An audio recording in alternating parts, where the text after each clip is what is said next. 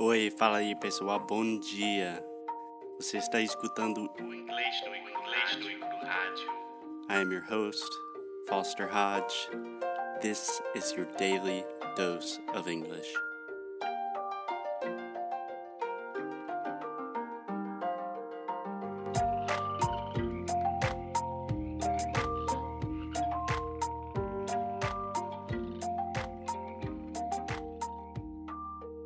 Hey, hey, Alexia. Hey, listeners of English no Cru all around the world, Brazilians, wherever you are.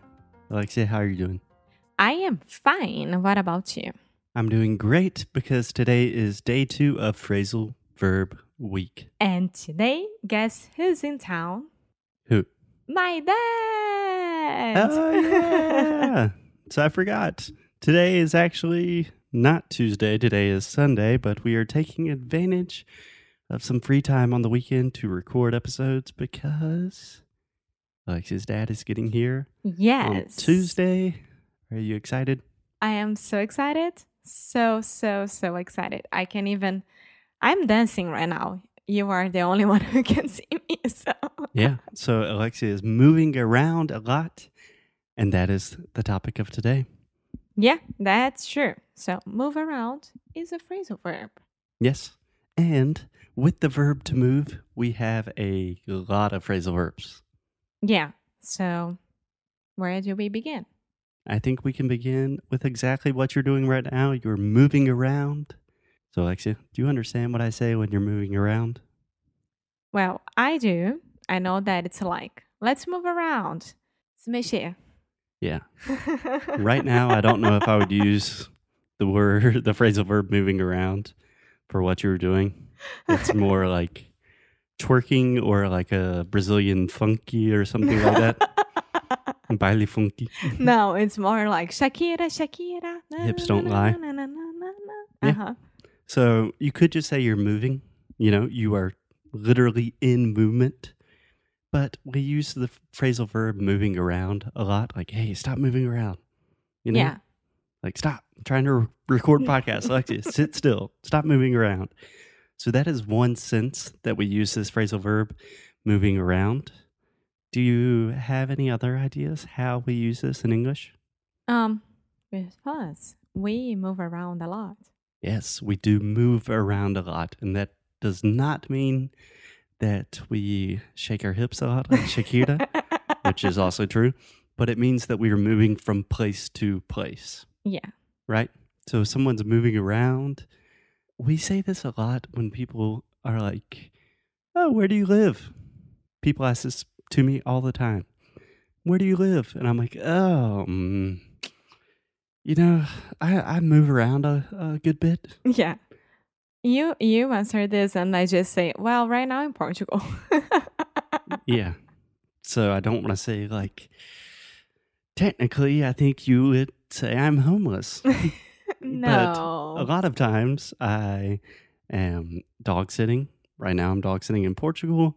A lot of times I'm traveling with my girlfriend Alexia. Sometimes I'm staying with my parents. But the point of the story is I move around a lot. Yeah. So I would say that is se deslocar de um lugar para o outro. Yeah, that sounds like a formal way to describe it. So, another context in which I hear the phrase to move around is when people are talking about their childhood. So, if you say, Where are you from? and you don't really have one place that you consider your home, you might say, Oh, I moved around a lot when I was a kid. Or, we moved around a good bit because my dad worked for the government or something like that. Yeah. Yeah? Does Yeah. that make sense? Yes. So you can say I'm moving around or I'm moving around a lot, a lot this year from place to place or when you're talking about your childhood. I would say those are the three most common uses of to move around. Cool. Is that cool? Cool. Okay, moving along now. Perfect because it's our next phrasal verb. Yes. So moving along can be to move to the next idea or project or something. I think normally I would say moving on to the next topic, but I just wanted to say moving along.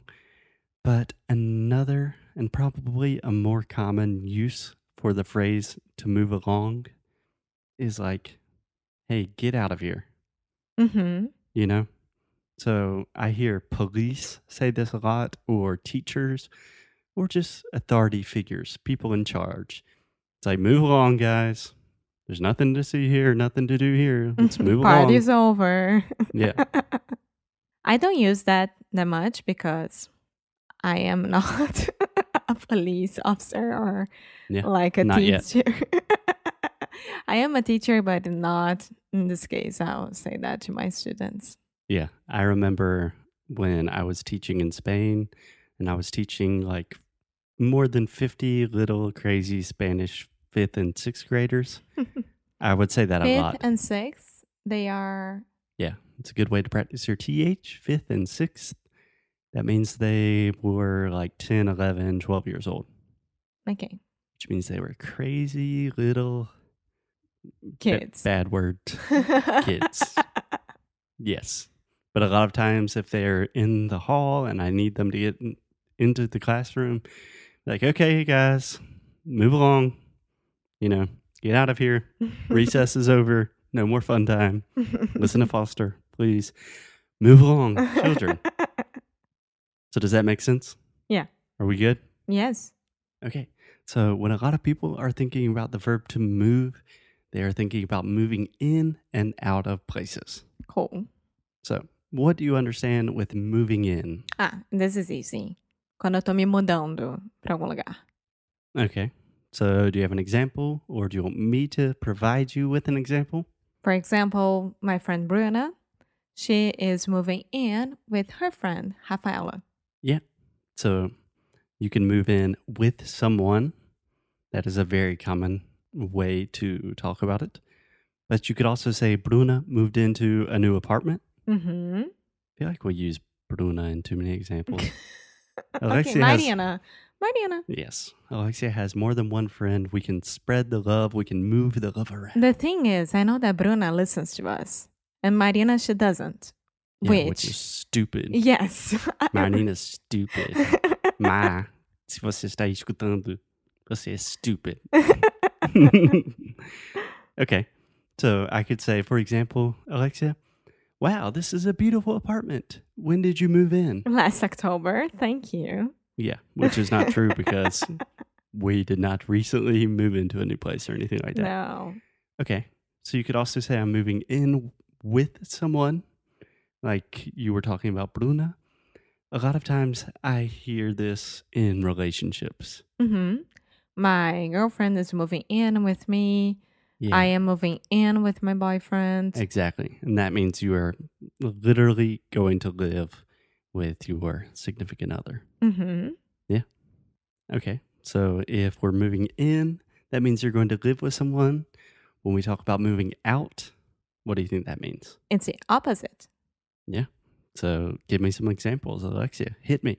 Mm, um, ah, when the leasing contract is over. Yeah. A lot of times you can just say lease. Okay, when the lease contract is over. Yeah, you don't have to say contract. Ah, I'm sorry. When the lease is The over. lease is a contract. Okay. Yeah, a little bit repetitive. um, when the lease is over, someone have to move out. Someone has to move out. Someone has to move out. Yeah, so when the lease is over, or a lot of times I say when the lease is up, that means it is done. Mhm. Acabou o contrato. That someone moves in or someone moves out, right? Exactly. So if your lease is done, that means you are moving out and probably someone else is moving in. Perfect. Yeah. So, do you want to give me an example? Like, hmm, Alexia, when are you moving out of your apartment? This is a hypothetical situation, but give me a time. uh, this January. Perfect. Another very common example is moving out of like your parents' house. Mm-hmm. Yeah. So Foster, when are you moving out of your parents' house? Technically, I moved out of my parents' house when I was 17 years old. But now that I am decided to become an online teacher slash entrepreneur slash whatever I do, podcaster, uh, occasionally I have to move back in because financially, bad decision. But spiritually, and just for making friends with Brazilians all over the world, good decision. Okay, so moving on to the next phrasal verb.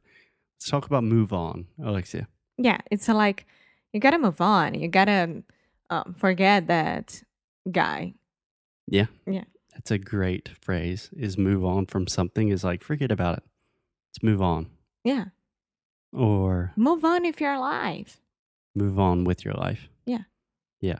I hear this a lot when you are, I'm not saying you specifically, but you as everyone, if you're like finishing a phase in your life, it's like it's time to move on. Yes, that's it. You know, that, w- that was a good time in my life, but it's time to move on. Mm-hmm. Yeah. Cool. So move on can also, it can be in this more metaphorical sense, like I need to move on to the next part of my life. Or it can just be like, you didn't. Yeah. Mm-hmm. to move on. Like we've been talking about the phrasal verb to move a lot. Let's move on. That's true. Let's go to the next one. Yeah. And also to move on to is very common. So we have move on and move on to, which can be very similar, but they have a small difference. So if you're moving on to something, that technically means that there's something else there, right? If you're just moving on, you don't know exactly where you're moving on to. Okay, so I am moving on to happiness. Yeah, that isn't a very good example. So, a very common phrase I hear in English a lot is like moving on to bigger and better things. Ah, okay. Moving on to new projects. Exactly. Advancing in your Mhm. life, making progress. So, it's like Alexia stopped her job at Porta dos Fundos uh, like a year ago, and then you moved on to bigger and better things with English no Cru. Damn right. Damn straight, brother. English no Cru technically is not bigger than Porta dos Fundos. Better is a subjective argument, but certainly funnier. it depends on your point of view, but we do have fun here. Yeah, depends on. That's another great phrasal verb.